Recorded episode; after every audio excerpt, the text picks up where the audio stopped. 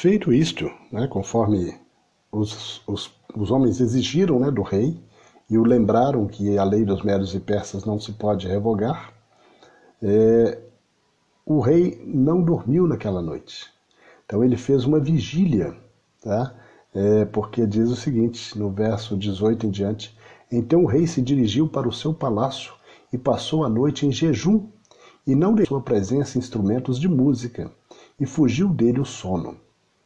Pela manhã, ao romper do dia, levantou-se o rei e foi com pressa à cova dos leões. E chegando-se à cova, chamou por Daniel com voz triste. E disse o rei a Daniel: Daniel, servo do Deus vivo, dar-se-ia o caso que o teu Deus, a quem tu continuamente serves, tenha podido livrar-te dos leões? Então Daniel falou ao rei: Ó rei, vive para sempre. O meu Deus enviou o seu anjo e fechou a boca dos leões para que não me fizessem dano, porque fui, foi achada em mim inocência diante dele, e também contra ti, ó rei. Não tenho cometido delito algum. Então vejam bem, o rei agora no verso 23 diz: Então o rei muito se alegrou em si mesmo e mandou tirar a Daniel da cova. Assim foi tirado Daniel da cova e nenhum dano se achou nele, porque crera no seu Deus. E agora vem a surpresa, né? Que aqueles homens não esperavam, porque eles queriam condenar Daniel, tirar Daniel de cena, né, para que ele não dominasse sobre eles, né, não fosse o líder sobre todo o, país ali, sobre todo o estado, no caso. É, e aí o rei ordenou, agora o verso 24 diz assim: olha.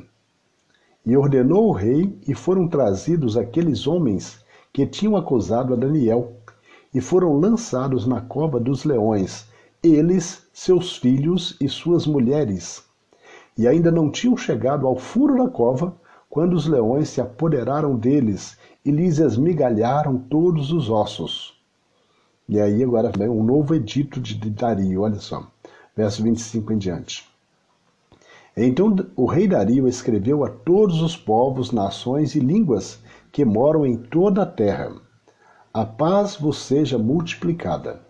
Da minha parte é feito um decreto, pelo qual em todo o domínio do meu reino os homens tremam e temam perante o Deus de Daniel, porque ele é o Deus vivo e que permanece para sempre, e o seu reino não se pode destruir, e o seu domínio durará até o fim. Ele salva, livra e opera sinais e maravilhas no céu e na terra ele salvou e livrou Daniel do poder dos leões. Este Daniel, pois, prosperou no reino de, no reinado de Dario e no reinado de Ciro, o persa. Então Dario era um medo, né? e Ciro o persa. Então aí nós vemos é, que termina esse episódio da vida de Daniel e é, nós vemos que o como que ele, a, como a sua fé o ajudou, né? Como a sua confiança no Deus de Israel, né, o Deus criador dos céus e da terra, pôde livrá-lo né, de leões famintos, porque essa pena de alguém ser jogado na cova dos leões, eles não alimentavam os leões. Então eles deixavam os leões famintos para que o primeiro que caísse ali fosse devorado por eles.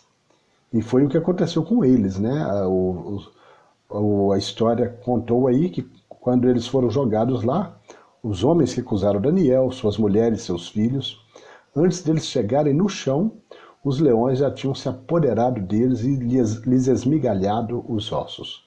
Então, assim, Deus é um Deus todo-poderoso. Ele pôde livrar Daniel da cova dos leões, né, dos leões daquela cova. Ele pode nos livrar também de qualquer é, dificuldade, qualquer doença, qualquer é, problema que nós tivermos, mas nós temos que confiar e saber também que às vezes ele permite que passemos por dificuldades. Né? Daniel passou por uma dificuldade tremenda, ele foi jogado na cova dos leões, né? mas Deus o livrou de ser devorado por, por um leão ou pelos leões. E nós também nós também vemos que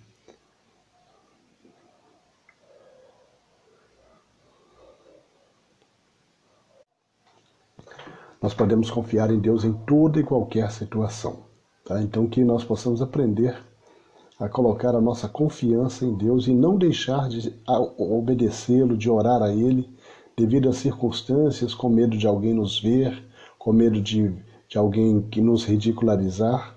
Tá? Se você tem o costume de fazer as suas orações, faça no momento das refeições, onde quer que você esteja, num restaurante, num refeitório de empresa, ou apenas na sua casa, na casa de um amigo.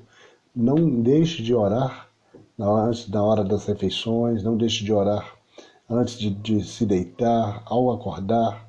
Esse, se esse é o seu costume, não deixe de fazê-lo devido a alguma circunstância. Tá? Nós devemos continuar com a nossa adoração a Deus, independente do que irão dizer ou pensar a nosso respeito.